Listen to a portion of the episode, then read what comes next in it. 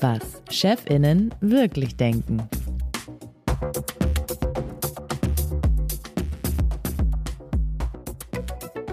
Herzlich willkommen zu Was Chefinnen wirklich denken, dem Führungspodcast von Zeit und Zeit Online. Es ist ein nass verschneiter Tag in Berlin. Ich bin froh, dass wir den Weg hierher gefunden haben. Und wir sitzen wie immer bei den Pool Artists unserer Produktionsfirma im Studio. Mein Kollege Moritz Müller-Wirth sitzt mir gegenüber. Er ist der stellvertretende Chefredakteur der Zeit. Guten Morgen. Leonie, guten Morgen. Und ähm, ich bin Leonie Seifert, die stellvertretende Chefredakteurin von Zeit Online. Und wir sprechen hier immer mit Chefs und Chefinnen über Themen, die sie sonst nur ihrem Coach anvertrauen. Wir haben schon über Emotionen gesprochen, die man als Führungskraft zeigen sollte oder lieber nicht, über Krisenkommunikation, über Perfektionismus. Wir haben zuletzt mit einem chaotischen Chef geredet. Und heute geht es um ein ganz simples Thema oder auch nicht, Zuhören. Und ich glaube, Moritz, Zuhören würde ich nach so dem letzten halben Jahr mit dir in diesem Studio sagen, ist auch eines von deinen Führungsprinzipien, oder? Ja, ich habe, äh, werden später darauf zu sprechen kommen. Wir haben ja am Anfang als wir hier begonnen haben, vor etwa einem halben Jahr, uns eine ganz lange Liste gemacht an, an Themen, die wir äh, Gästen und Gästinnen vorschlagen würden, mit denen wir uns hier unterhalten. Und Zuhören stand ganz erstaunlicherweise nicht auf dieser Liste. Ich habe mir die Liste gerade noch mal angeschaut, deshalb bin ich wahnsinnig gespannt, äh, wie das heute wird. Verdanken tun wir dieses Thema aber unserem heutigen Gast. Wir hatten ja hier in den vergangenen Monaten schon einige Superlative von Chefs und Chefinnen. Heute kommt ein neuer hinzu. Unser heutiger Gast ist Chef von über 20.000 Mitarbeitenden. Er ist, so steht es bei Wikipedia, Pharmazeut, Pharmakologe und, das wird spannend sein, darüber zu sprechen, Hochschulmanager. Seit dem 1. September 2019 ist er Vorstandsvorsitzender der Charité, Europas größtem Universitätsklinikum. Herzlich willkommen, Professor Hajo Krömer. Guten Morgen zusammen. Haben Sie gut hergefunden? Ja, wunderbar. Bevor wir uns Ihnen, Herr Krömer, als Chef widmen, müssen wir nach dieser kurzen Vorstellung für die Nichtmediziner unter unseren Hörerinnen und Hörern noch drei kleine Fragen klären. Woran forscht, was lehrt ein Pharmakologe? Derzeit forsche und lehre ich nichts mehr, weil ich in einem Managementjob bin. Während meines Wissenschaftslebens habe ich mich damit beschäftigt, warum Menschen völlig unterschiedlich auf Arzneimittel reagieren also mit personalisierter Medizin. Und wir haben versucht, Wege zu finden, individuelle Arzneimittelwirkungen und Nebenwirkungen auf der Basis von erblichen und anderen Faktoren vorherzusagen. Jetzt steht ja in Ihrer Biografie, Sie sind Pharmazeut und Pharmakologe. Was ist genau der Unterschied zwischen diesen beiden Professionen?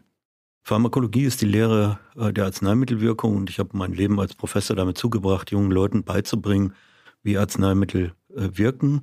Und in diese Richtung der Pharmakologie können Sie aus zwei Grundwegen gehen. Der eine ist, Sie können Pharmakologie vor dem Hintergrund äh, eines Medizinstudiums machen oder eben auch vor dem Hintergrund eines Pharmaziestudiums. Und ich habe den zweiten Weg gewählt und äh, die ehrliche Ursache, basierend auf einem Lebenslauf, der sich im Nachhinein irgendwo ganz glatt liest, ist, dass meine eigentlich geplanter Lebensweg darin bestand, die Landapotheke meines Vaters in Ostfriesland zu betreiben.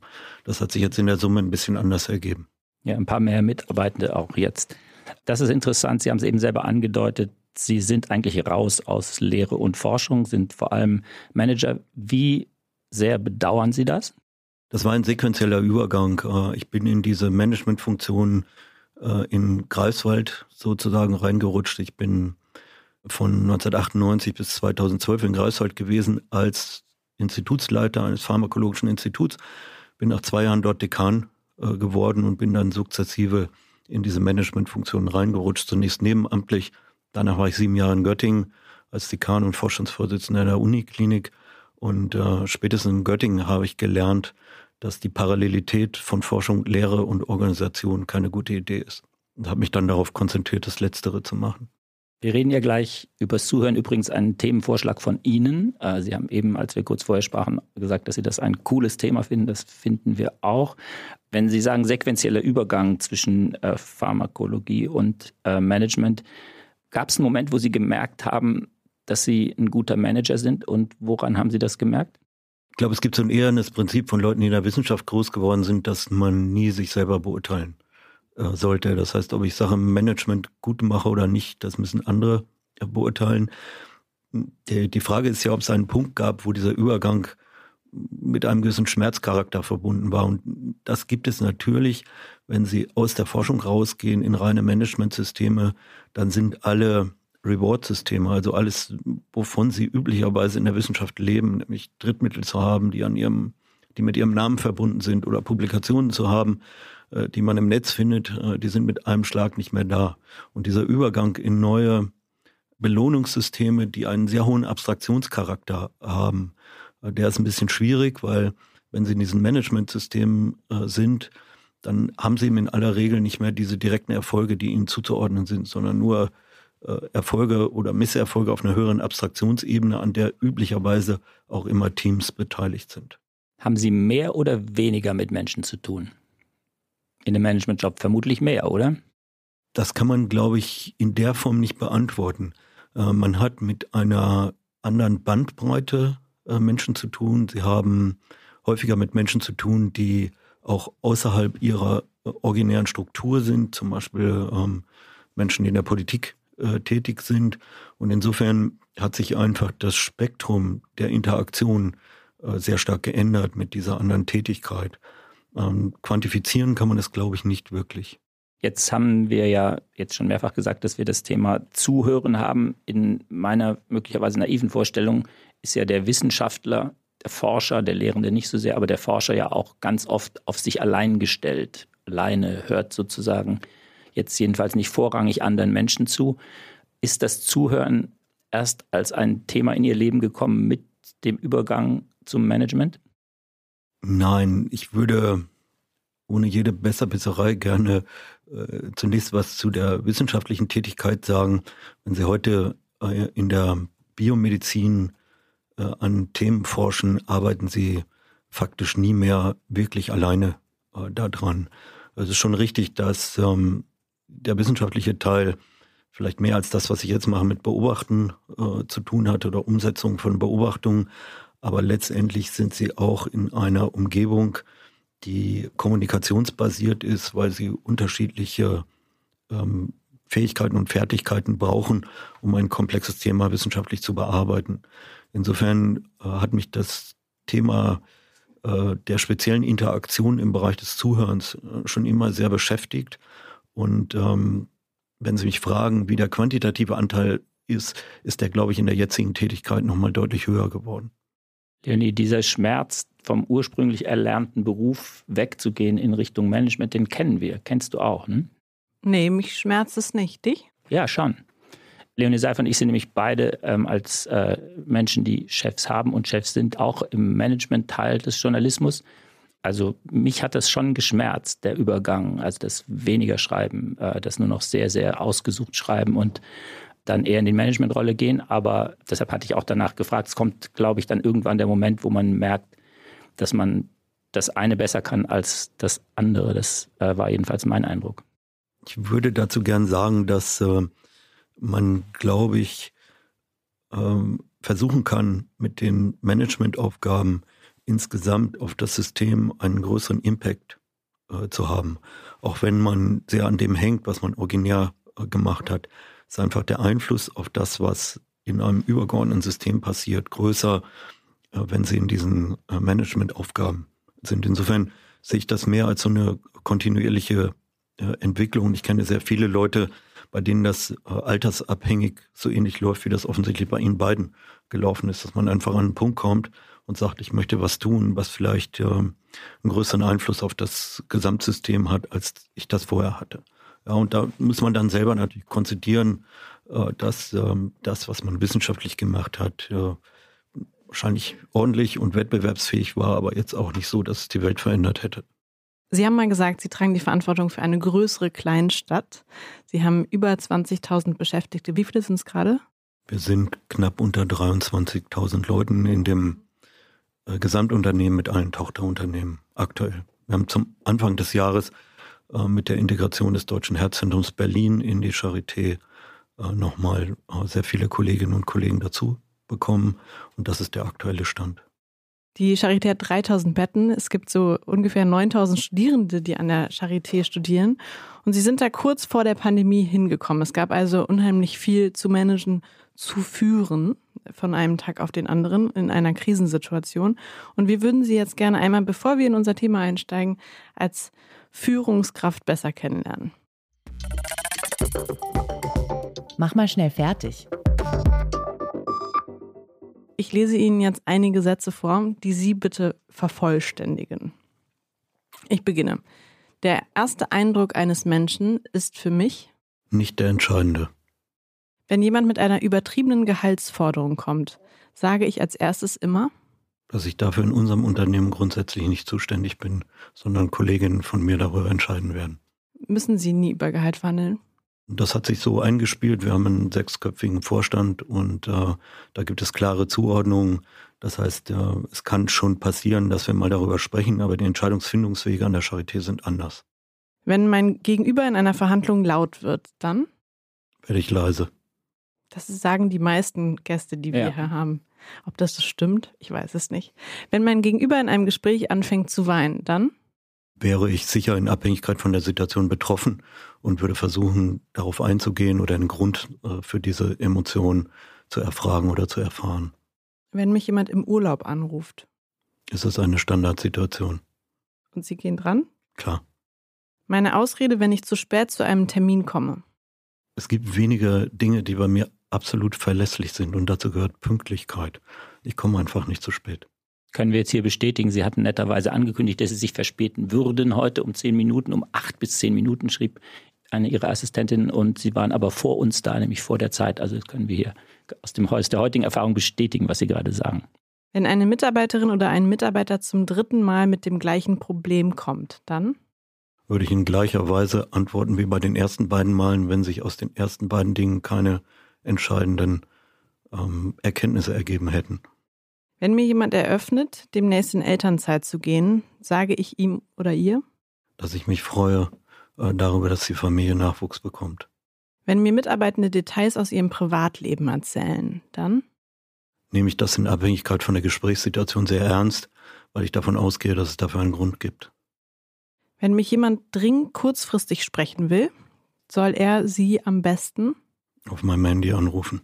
Und Sie gehen dran? Ja. Und man muss sagen, dass das in einer großen Organisation sehr diszipliniert gehandhabt wird. Das heißt, mich rufen in den seltensten Fällen Leute auf dem Handy an, die nicht wirklich ein dringendes Anliegen haben. Und wenn sie das haben, dann ist es auch richtig, dass sie anrufen. Wie viele Menschen haben Sie eigentlich, die direkt an Sie berichten?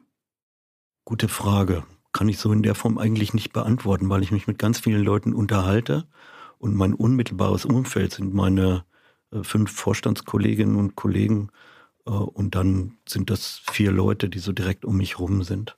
Weiter in äh, unserem kleinen Kennenlernen-Experiment. Wenn jemand mich auf dem Flur in ein Gespräch verwickeln will und ich es eilig habe, dann würde ich ihm oder ihr sagen, dass ich es im Moment eilig habe und dass wir einen anderen Termin ausmachen sollten wenn ich mit einem Mitarbeiter telefoniere und währenddessen E-Mails oder andere Nachrichten reinkommen? Bearbeite ich keine E-Mails, während ich mit jemandem telefoniere. Okay, ähm, wir haben einen Eindruck bekommen. Würden Sie sagen, Sie können gut zuhören? Ja. Wie geht Zuhören? Das ist eine gute und komplexe Frage, die ich deswegen so interessant finde, weil man unter Zuhören gemeinhin einen passiven Prozess versteht und wenn Sie das Zuhören zunächst auf das Hören oder Anhören beschränken, gibt es ja tatsächlich auch passive Formen. Wenn ich ein Konzert irgendwo höre, bin ich in einer passiven Hörsituation. Ein Zuhören empfinde ich als einen aktiven Zustand, äh, in dem ich eine Teilpassivität habe, in der ich zuhöre, auf der anderen Seite meinem Gegenüber aber versuche, den Eindruck zu vermitteln, auf ihn oder sie äh, wirklich intensiv einzugehen und ähm, auch zu zeigen, äh, dass es dieses bewusste Eingehen auf Situationen gibt. Kann man zuhören lernen? Ich bin davon überzeugt, dass man bestimmte Techniken des Zuhörens tatsächlich lernen oder sich aneignen kann. Äh, ich glaube, es ist ganz hilfreich, wenn man so eine, äh, sagen wir mal, kommunikative Grundfähigkeit hat. Techniken des Zuhörens. Das ist interessant. Ich glaube, ich weiß, was Sie meinen, frage Sie aber trotzdem, was sind Techniken bei Ihnen des Zuhörens?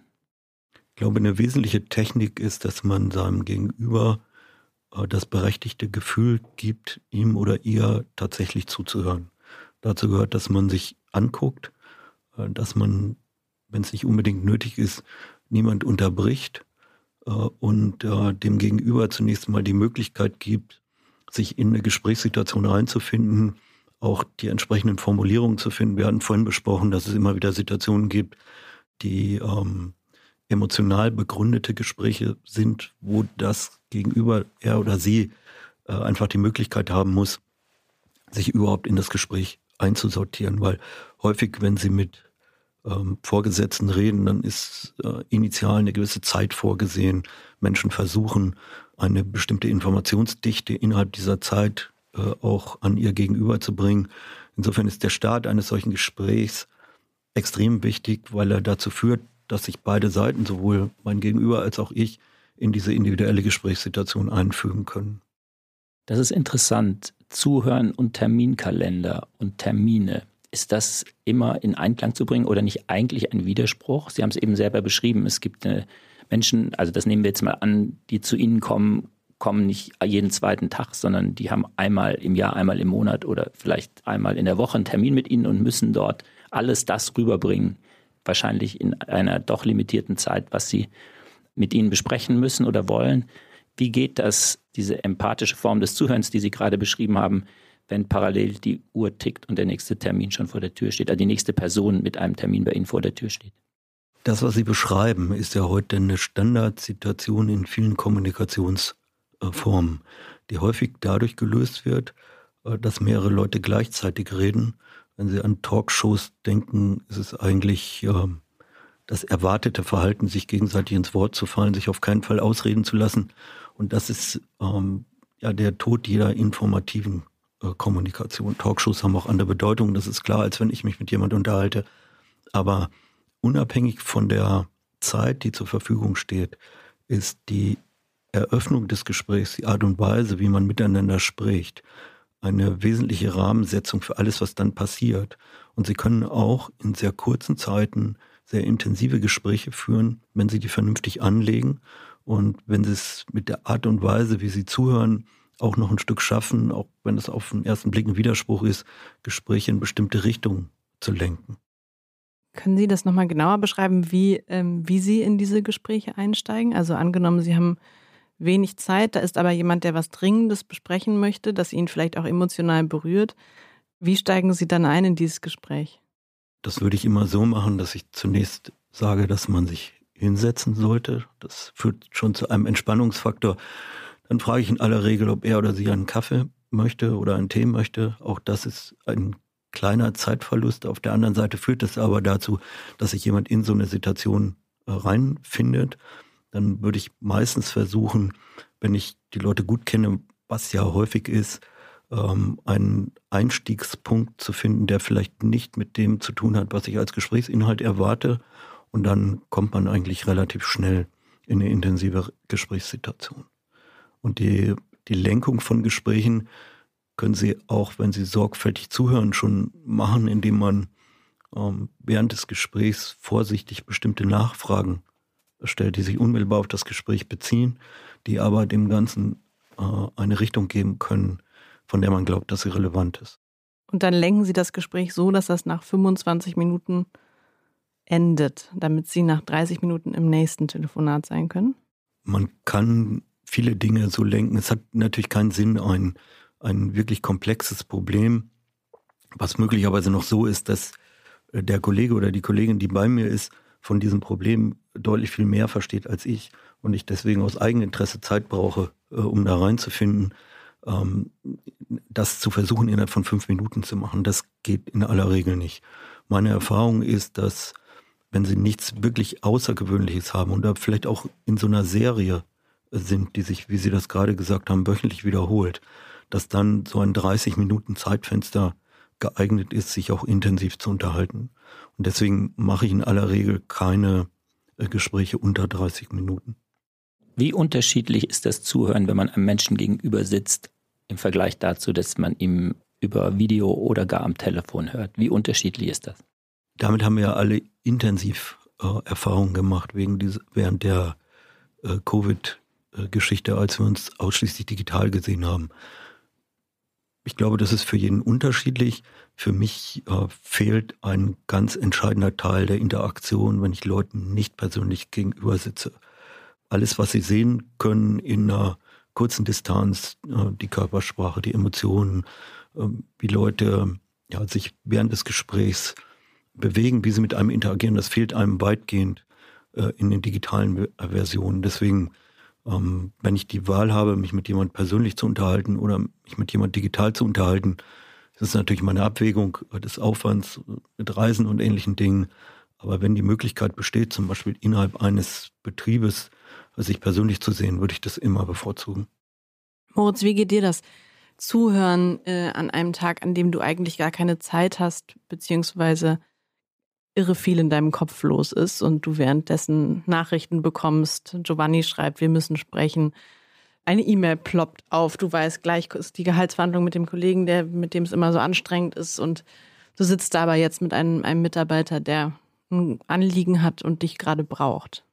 Also es erfordert zunächst mal ein ganz hohes Maß an Disziplin. Also ich habe ähm, mir tatsächlich wirklich angewöhnt, das Handy auf Flugmodus zu machen. Äh, in, nicht in allen, muss ich zugeben, aber in wirklich wichtigen Gesprächen. Und wenn ich während eines wichtigen Gesprächs auf eine wirklich dringende Nachricht warte, dann kommuniziere ich das am Anfang. Aber das kann sich nicht um Gespräche handeln, die quasi für den, den, die oder denjenigen, der mit mir spricht, irgendwie wirklich existenzielle ähm, Bedeutung hat. Das ist manchmal nicht leicht. Äh, ich finde es interessant mit diesen 30 Minuten, finde ich, ähm, es leuchtet mir ein, das mache ich, glaube ich, auch so. Ich habe aber. Aber sag mal, bei mir hattest du noch nie dein Handy auf Flugmodus. Naja, aber wir reden ja auch dreimal am Tag und schreiben uns dazwischen noch Nachrichten. Da denke ich, kann man das in gewisser Weise flexibel halten. Aber ich finde es auch ein Akt der Höflichkeit, auch dir gegenüber im Übrigen, ähm, dass das nicht überhand nimmt. Ja. Aber die wichtige Frage ist ja, das hatten wir, habe ich eben ja schon angedeutet, dass ja bei Ihnen wahrscheinlich noch mehr als bei, bei, bei Leonie und mir, alle Menschen, die zu uns kommen, für die ist dieser Termin der wichtigste des Tages, mindestens für manche der wichtigste des Jahres. Und man selber hat von diesen Terminen sechs oder sieben am Tag. Und da finde ich, ist das Zuhören deshalb wichtig, weil man eben durch das Zuhören genau diesen diese Bedeutung dieses Gesprächs auch vermittelt. Aber es ist manchmal nicht leicht, diesen Termindruck oder wichtige Sachen so zu kanalisieren, dass das ähm, gelingt. Ich hätte noch eine Frage wegen der Techniken. Ja, ich habe als Technik im Kopf und ich würde mich würde interessieren, ob Sie das als positiv oder negativ empfinden und das würde mich auch bei dir interessieren, Leonie, dass man während man zuhört schon seine eigene Antwort im Kopf vorbereitet. Man könnte es auch neutral das Gespräch lenken nennen. Ist das ein Konzentrationsverlust oder ist es eine Technik, die das Zuhören noch wertvoller macht? Ich glaube, wenn man sich seine Antwort im Detail durchdenkt, äh, dann ist es zumindest bei mir als ich Ostfriese und Norddeutscher schwierig, äh, viele Dinge im Kopf parallel zu machen, nämlich sorgfältig zuzuhören und über die Antwort nachzudenken. Ich verwende häufig Techniken, dass ich einen Teil dessen, was gerade gesagt wurde, äh, aufnehme, und zwar mit den identen Worten, die gerade gesagt worden sind, und dem einen kleinen zweiten Teil anhänge, der das Ganze dann in eine bestimmte Richtung äh, denkt. Bei dem Vorformulieren im Kopf muss man, glaube ich, ziemlich aufpassen. Das ist ja so eine Standardgeschichte, die einem auch dauernd im Privatleben passiert. Man erzählt irgendwas, jemand hört einem gar nicht zu, sondern hört ein Stichwort, äh, was dann dazu führt, dass eine unmittelbare Assoziation bei dem Gesprächspartner passiert, die dann auch unmittelbar kommuniziert wird. Das ist häufig die Standardkommunikation, wie sie heu heute abläuft. Und die ist, ähm, sagen wir mal, aus meiner Sicht so ein bisschen das Ende äh, jeder gerichteten Kommunikation. Und wenn ich in der Situation bin, die Sie gerade so eindrücklich beschrieben haben, dass man eine limitierte Zeit hat und dass es auch nicht beliebig oft wiederholbar ist, dann ist, glaube ich, diese gerichtete, strukturierte Kom Kommunikation, mit der man auch dann ergebnisseitig zufrieden auseinandergeht, äh, extrem wichtig. Und deswegen würde ich immer versuchen, dass man sich selber auch jetzt so von der gefühlten Bedeutung, jemand äh, spricht irgendwie alle halbe Jahre mit mir, deswegen ist das total wichtig, wenn man sich selber da ein Stück zurücknimmt und sich selber nicht so wichtig nimmt und denkt, ich bin hier in einem Gespräch, in dem ich etwas lernen möchte von dem Gegenüber und dieses Lernen ist auch für mich absolut essentiell. Also es ist jetzt nicht diese, diese Art von hierarchischem Gefälle in dem Sinne, dass einer so wichtig ist, dass der andere nur alle halbe Jahr mit ihm reden kann, sondern dass im Prinzip eigentlich die Relevanz umgekehrt ist, dass ich etwas wissen möchte, was für meine weiteren Entscheidungen absolut essentiell ist. Und das kriege ich nur raus, wenn ich da sorgfältig zuhöre. Leonie, kennst du das? Das Gefühl finde ich jetzt auch sehr interessant, dass Zuhören eben nicht nur ein passiver Vorgang ist, sondern tatsächlich was auch mit Lernen und deinem eigenen Fortkommen und nicht nur was Reaktives ist? Mit meinem eigenen Vorkommen finde ich äh, vielleicht Fort, nicht unbedingt, aber ich möchte ja fortkommen. Aber wenn eine Kollegin erzählt, ihr geht's nicht gut zum Beispiel, dann hilft mir das natürlich, um daraus Ableitungen zu ziehen, wie gehe ich mit dieser Person um und wie muss ich ein Team umstrukturieren zum Beispiel. Deshalb ja, ich verstehe, dass es alles Infos sind, die für mich wichtig sind und ich da gerade lerne und, äh, und, und bemerke, was ich irgendwie ändern muss in einem Team zum Beispiel. Bei mir ist Zuhören oft auch tagesformabhängig. Ich merke, es gibt Tage, da kann ich das, was, was Herr Krömer gerade so eindrücklich beschrieben hat, nur ganz schwer auf die sogenannte Straße bringen und bin eher ungeduldig, kann mich nicht so einlassen. Kennst du das auch? Ja, klar. Also zuhören, finde ich, geht eigentlich nur, wenn man in eine gewisse Ruhe reinkommt. Und das gelingt mir, glaube ich, oft, aber auch ganz oft gar nicht. Und ähm, einmal habe ich mit einer Kollegin telefoniert. Deshalb bin ich auch ein Fan davon, wichtige Gespräche am Tisch gemeinsam zu führen und nicht am Telefon, weil das verführt mich dazu, nebenbei Dinge zu tun. Und dann sagte diese Kollegin zu mir, tippst du gerade was? Das war sehr wirkungsvoll. Seitdem mache ich das nicht mehr. Man hört es halt. Ne? Ich sitze jetzt hier neben dem Laptop. Ich weiß nicht, ob man das jetzt im Mikro hört. Müssen sich eine leise Tastatur kaufen, wenn Sie das wollen. Ach, das gibt's. Aber ich gehe davon aus, dass es das gibt. Wie ist es bei Ihnen, Herr Krömer? Ist Zuhören immer ein Gewinn oder ertappen Sie sich auch manchmal dabei, dass Sie auch, was Leonie gerade beschrieben hat, nicht in der Konstitution sind, um das umzusetzen, was Sie gerade beschrieben haben als ideale Form der Kommunikation? Ich empfinde das so, dass das weniger mit der Konstitution zu tun hat. Sie haben das, glaube ich, vorhin in den Mund genommen, dieses Wort, äh, dass diese Gesprächsführung sehr viel mit Disziplin äh, zu tun hat. Und äh, wenn man jetzt, ein, sagen wir mal, eher etwas entspanntes Naturell hat und aus Norddeutschland kommt, fällt einem das nicht schwer.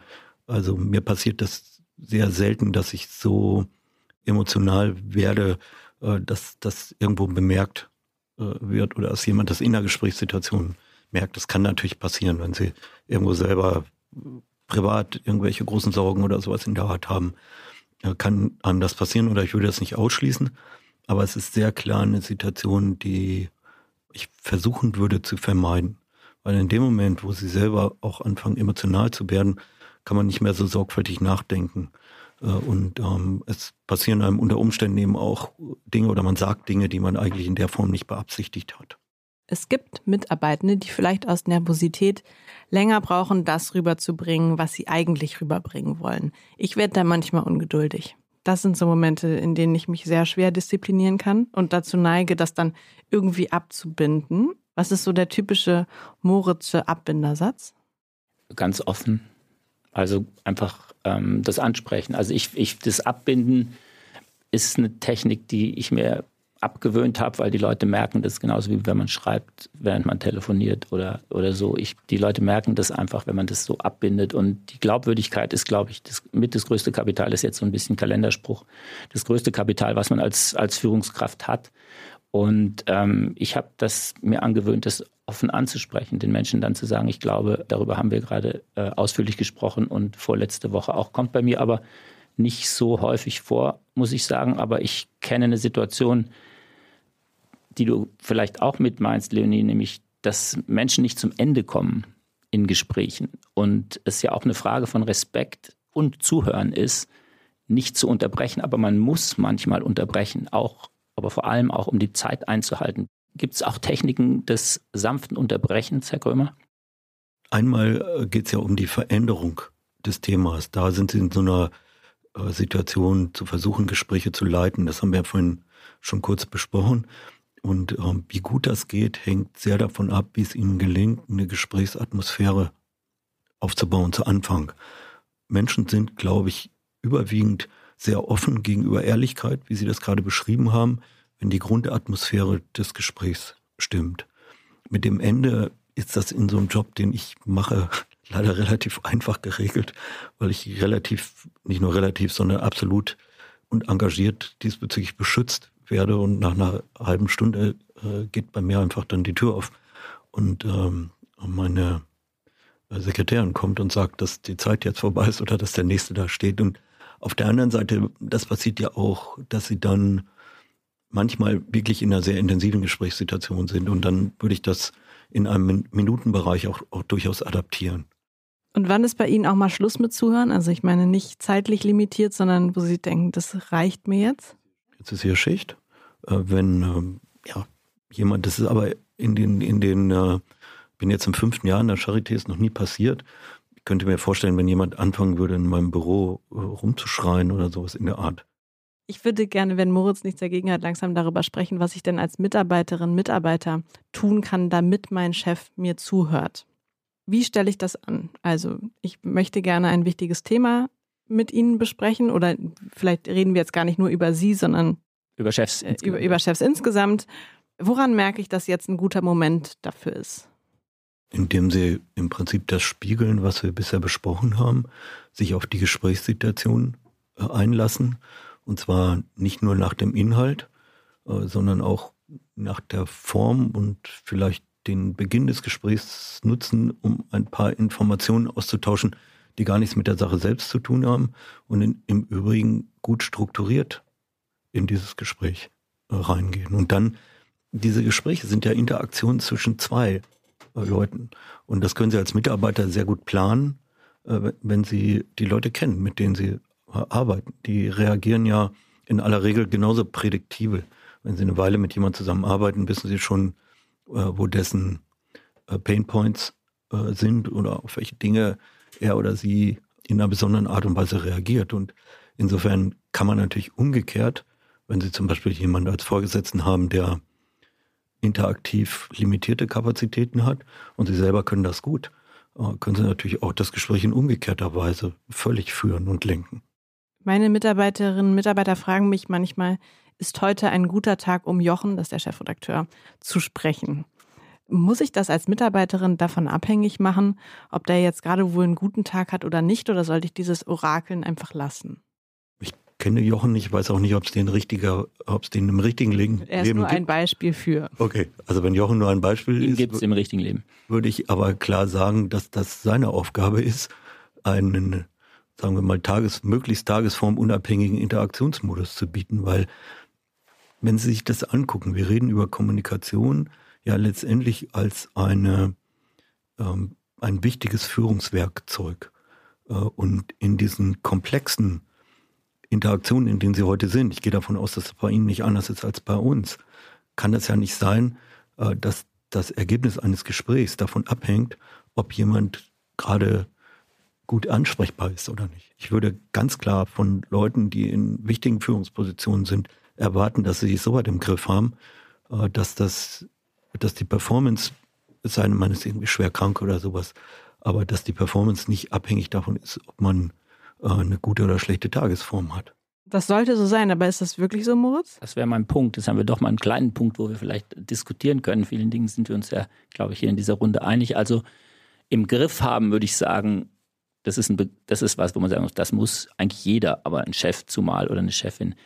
Aber ist es wirklich so, Herr Krömer, dass man als Chef in jeder Situation in der gleichen Weise diszipliniert sein kann in solchen Situationen, ich habe das Gefühl, dass diese Frage, und da nehmen wir jetzt nicht nur Jochen in Schutz, sondern auch äh, ich mich und Leonie und vielleicht ja auch Sie, dass es schon auch Tagesformen gibt und Menschen, die Chefs gut kennen, die auch kennen und erkennen und dann eben sagen, okay, verschiebe ich lieber auf nächste Woche. Ist das wirklich eine Schwäche, wenn man auch sich zu einer nicht so guten Tagesform bekennt?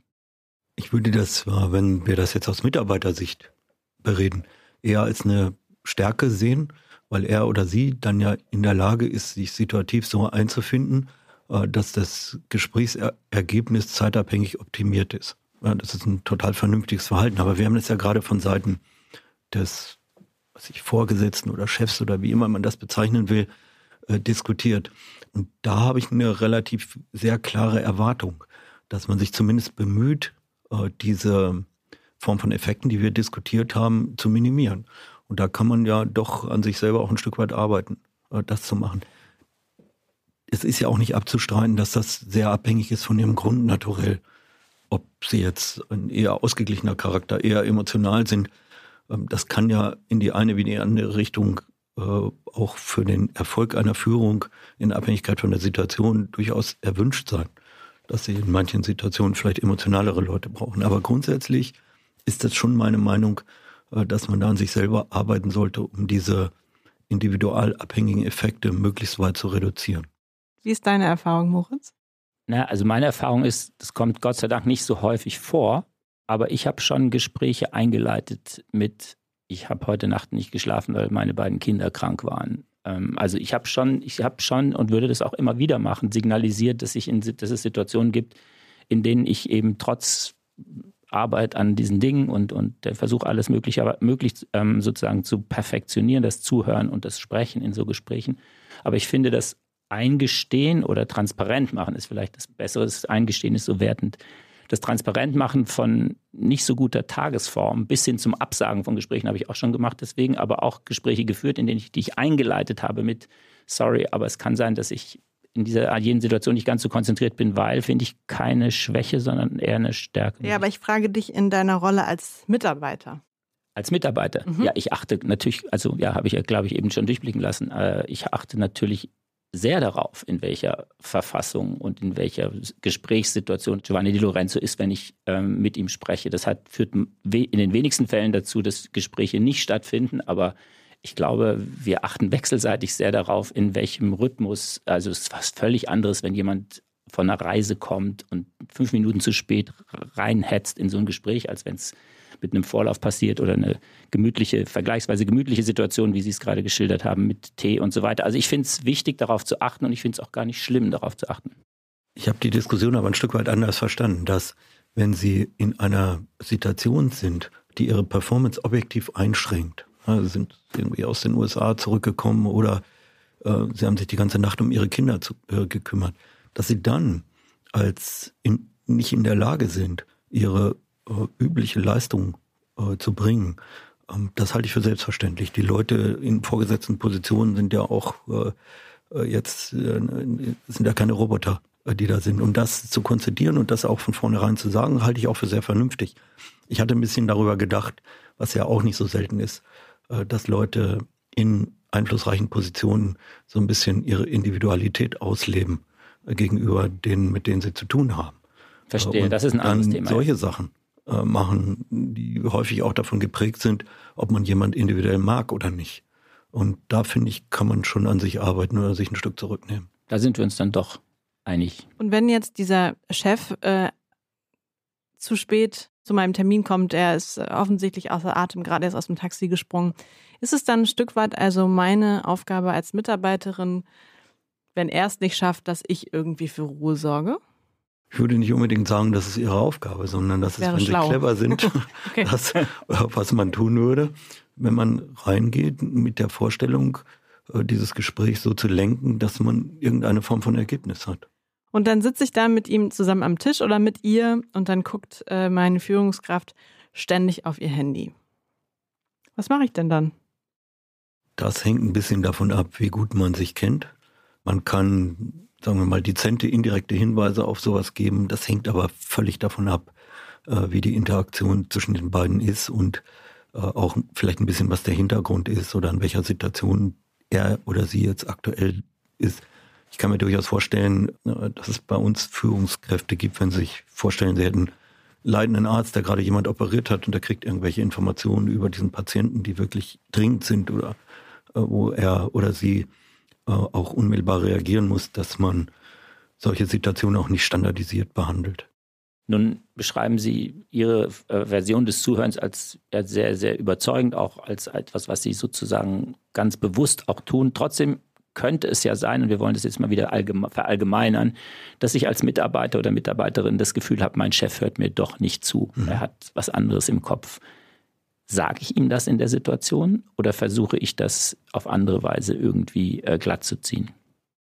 Ich würde, wenn ich mich jetzt wieder in die Mitarbeitersituation reinversetze, äh, das ansprechen und das auch klar sagen, wenn ich den Eindruck habe, dass er oder sie eigentlich mental außerhalb des Raumes ist oder im Kopf ganz woanders ist, äh, dass man dann von sich aus unter Umständen anbietet, das auch zum anderen Zeitpunkt weiter nochmal fortzusetzen und sowas in der Art zu machen, weil man muss einfach ins Kalkül ziehen, dass auf beiden Seiten individuelle Ereignisse dieses Gespräch so begleiten können, dass sie es ein kleines Stück überschatten.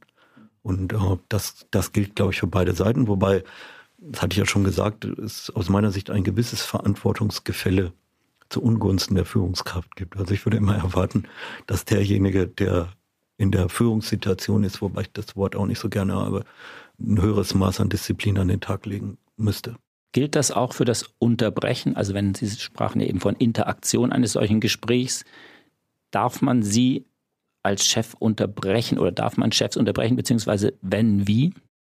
Aus meiner Sicht darf man das selbstverständlich. Die Leute, die einem gegenüber sitzen, sind ja keine Heiligen. Äh, auf der anderen Seite, wenn ich jemandem gegenüber sitze, der sich etwas sorgfältig überlegt hat und ich den alle zwei Minuten unterbreche, äh, dann muss ich eben damit rechnen, dass auch dadurch das äh, Ergebnis des Gesprächs beeinflusst wird. Und Sie merken das ja auch ein bisschen. Wenn sich der, dem Sie gegenüber sitzen, unterbrechen lässt, was ja auch nicht der Regelfall ist, wir hatten es vorhin an den Talkshow-Beispielen ja erwähnt, wo die Leute kontinuierlich dann auch zu zweit oder zu dritt immer weiter reden, was ich besonders irritierend finde, äh, dann merken Sie ja auch, ein Stück weit selber, wenn sich jemand unterbrechen lässt, dass der offensichtlich gewillt ist, auf diese Unterbrechung einzugehen. Und ähm, trotzdem wird man das von der Frequenz her wahrscheinlich etwas im Rahmen halten. Fällt Ihnen Zuhören manchmal schwer? Natürlich fällt das manchmal schwer, wenn Sie zum Beispiel schon sehr, sehr genau wissen, was während der nächsten fünf Minuten mit hoher Wahrscheinlichkeit kommen wird und es dann auch ziemlich exakt eintritt. Da finde ich aber, gibt es dann solche Techniken, dass man vielleicht auch vorsichtig unterbricht, aber nicht indem man irgendwas anderes sagt, sondern indem man zum Beispiel bestimmte Worte aufgreift, die gerade gesagt worden sind und die dann mit einer anderen Richtung vereinbart. Dann kann man schon sowas wie eine sozialverträgliche Unterbrechung herbeiführen. Also es ist nicht so, dass man äh, jetzt Gespräche, insbesondere in limitierter Zeit, äh, beliebig laufen lassen muss. Das lässt sich durchaus mit Techniken des Zuhörens verbinden. Ich habe jetzt gerade noch eine Situation mir vorgestellt, die ich auch schon mal hatte, dass Menschen, die mit mir gesprochen haben, einfach sich nicht gut artikulieren konnten. Und ich habe irgendwann gemerkt, dass dieses Zuhören, was ich tatsächlich auch als ein Führungsprinzip mir zu eigen machen würde, das Zuhören auch Leute nervös machen kann. Kennen Sie das? Ich glaube, wenn Sie ein exzessives Zuhören praktizieren, indem sie einfach länger nichts sagen und nur gucken, äh, können sie natürlich einen maximalen Stress erzeugen. Und ich glaube, das sollte man tunlichst nicht machen. Wenn ich merke, dass jemand vielleicht nicht die richtigen Worte äh, findet, aber irgendwo ahne, wohin das Ge Gespräch geht, dann finde ich, kann man auch, sagen wir mal, Formulierungsvorschläge vorsichtig einbringen. Das kann man schon machen. Äh, diese maximalen Stresssituationen, die sie durch aggressives Schweigen herbeiführen können. Das ist, glaube ich, etwas, was man limitiert einsetzen sollte.